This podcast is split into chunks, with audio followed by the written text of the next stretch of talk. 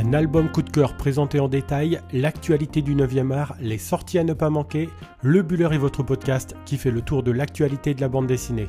En quelques minutes chaque semaine, je vous propose de nous accompagner dans l'univers de la BD et dans ce 30e épisode, on pénètre les bas-fonds de Londres pour suivre le destin de Mary Jane Kelly, jeune héroïne d'un nouvel album qui porte son nom.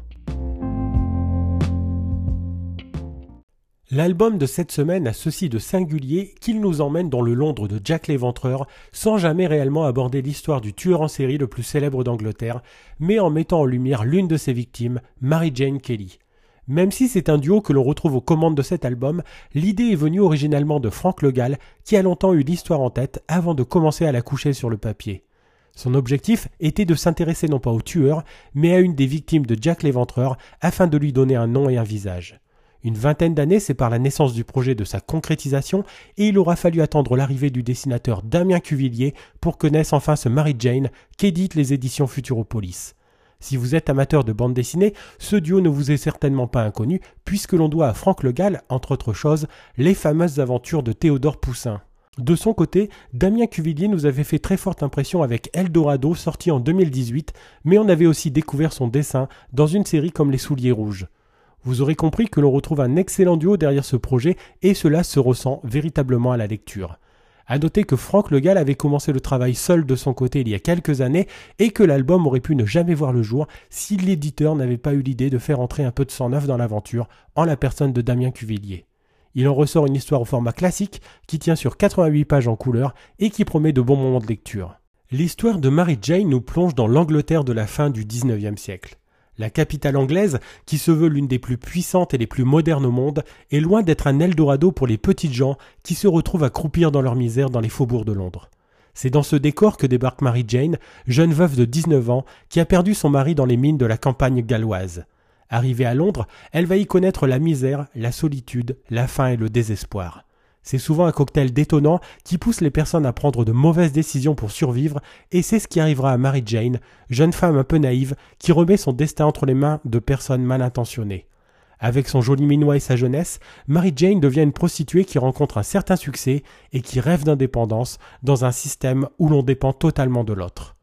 Avant de devenir l'une des nombreuses victimes de Jack l'Éventreur, cet album montre surtout que Mary Jane est une victime de la société qui ne fait aucun cadeau pour les personnes les plus vulnérables, à plus forte raison pour les femmes.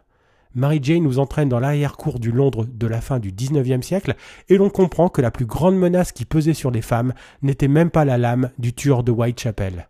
Franck Legal et Damien Cuvillier livrent ici un album touchant et sincère sur les petites gens qui n'ont souvent pas de nom et à qui ils donnent ici le rôle principal en reléguant au second plan Jack l'Éventreur. Car oui, si le personnage de Mary Jane Kelly restera à tout jamais lié au tueur en série le plus célèbre d'Europe, le duo l'évacue pour se concentrer sur la victime et non pas le bourreau. Dans cet album à l'ambiance sombre et au trait réaliste, on comprend assez rapidement que le danger vient surtout du quotidien, de cette misère dans laquelle le personnage principal croupit durant toute son aventure londonienne. S'appuyant sur de véritables éléments de la biographie de l'héroïne, Franck Le Gall comble les trous en lui imaginant un quotidien que Damien Cuvillier sait parfaitement mettre en image. Mary Jane est une plongée dans les bas-fonds d'un Londres que l'on ne souhaite pas mettre en avant car il n'est pas glorieux, mais qui s'avère rempli de personnes désespérées qui méritent amplement qu'on les mette en lumière.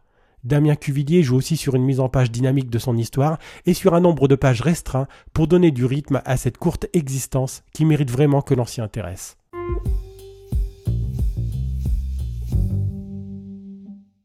Comme chaque semaine, terminons ce podcast en allant faire un petit crochet du côté de l'actualité de la bande dessinée.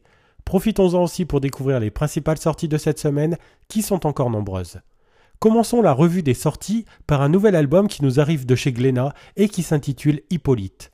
Nous sommes ici plongés en 1872 dans une petite ville de l'Arizona qui ne compte que 27 habitants, ou plutôt habitantes, car nous n'avons là que des femmes. Cette communauté d'Amazones, soudée entre elles, vivant d'attaques de diligence et de convois, va totalement éclater après la capture d'un homme et le retour d'une vieille connaissance dans le village. Revisitant en même temps les codes du western et le mythe des Amazones, Clotilde Bruno au scénario et Carole Chaland en dessin s'initient un album moderne et passionnant qui vaut vraiment le détour. Toujours sur le front des sorties, retrouvons cette semaine le premier tome d'une nouvelle série intitulée Le banquier du Reich. Toujours édité chez Glénat, cet album revient sur la vie de Hjalmar Schacht, grand argentier du régime nazi et personnage incontournable dans la vie économique de l'Allemagne du XXe siècle.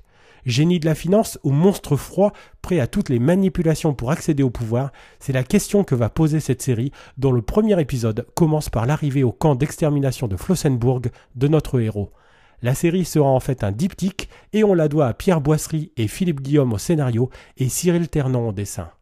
Le nom de Kennedy ne passe pas inaperçu et c'est aussi le cas en bande dessinée. Nous voulions donc mettre en lumière le second volet de la série Les dossiers Kennedy, dont le deuxième tome s'intitule La guerre en Europe. Plaçant le lecteur en 1938, l'Europe est au bord du précipice et Joseph Kennedy est envoyé à Londres, loin de Roosevelt, pour qui il représente un danger, pour servir d'ambassadeur. Jeune et populaire, Kennedy prend aussi conscience du danger qui règne en Europe à cette époque et invite Roosevelt à la plus grande prudence quant à une intervention loin des États-Unis jeux de pouvoir, d'influence et de diplomatie sont au centre de cette série que l'on doit à Eric Varkamp au scénario et Mick Pitt au dessin. Un bon album pour une série à surveiller du coin de l'œil, édité chez Dargo. Terminons cette semaine avec un peu d'humour proposé par Delcourt qui dans sa collection Patakès propose un nouveau titre, Meurtre à la compta. Quand l'univers de la comptabilité s'acoquine avec celui de l'homicide, on voit tout de suite les gags et les situations que cela pourrait donner, et cet album les exploite avec brio. Proposant des strips de 4 cases par situation, on est plongé dans l'univers du bureau qui pourrait être ennuyeux, mais qui devient totalement décalé et farfelu par les gags proposés par le duo James au scénario et David de Thuin en dessin. Un bon moment de rigolade que l'on vous recommande aussi chaudement cette semaine. Voilà, nous en avons terminé avec ce 30e épisode du Buller.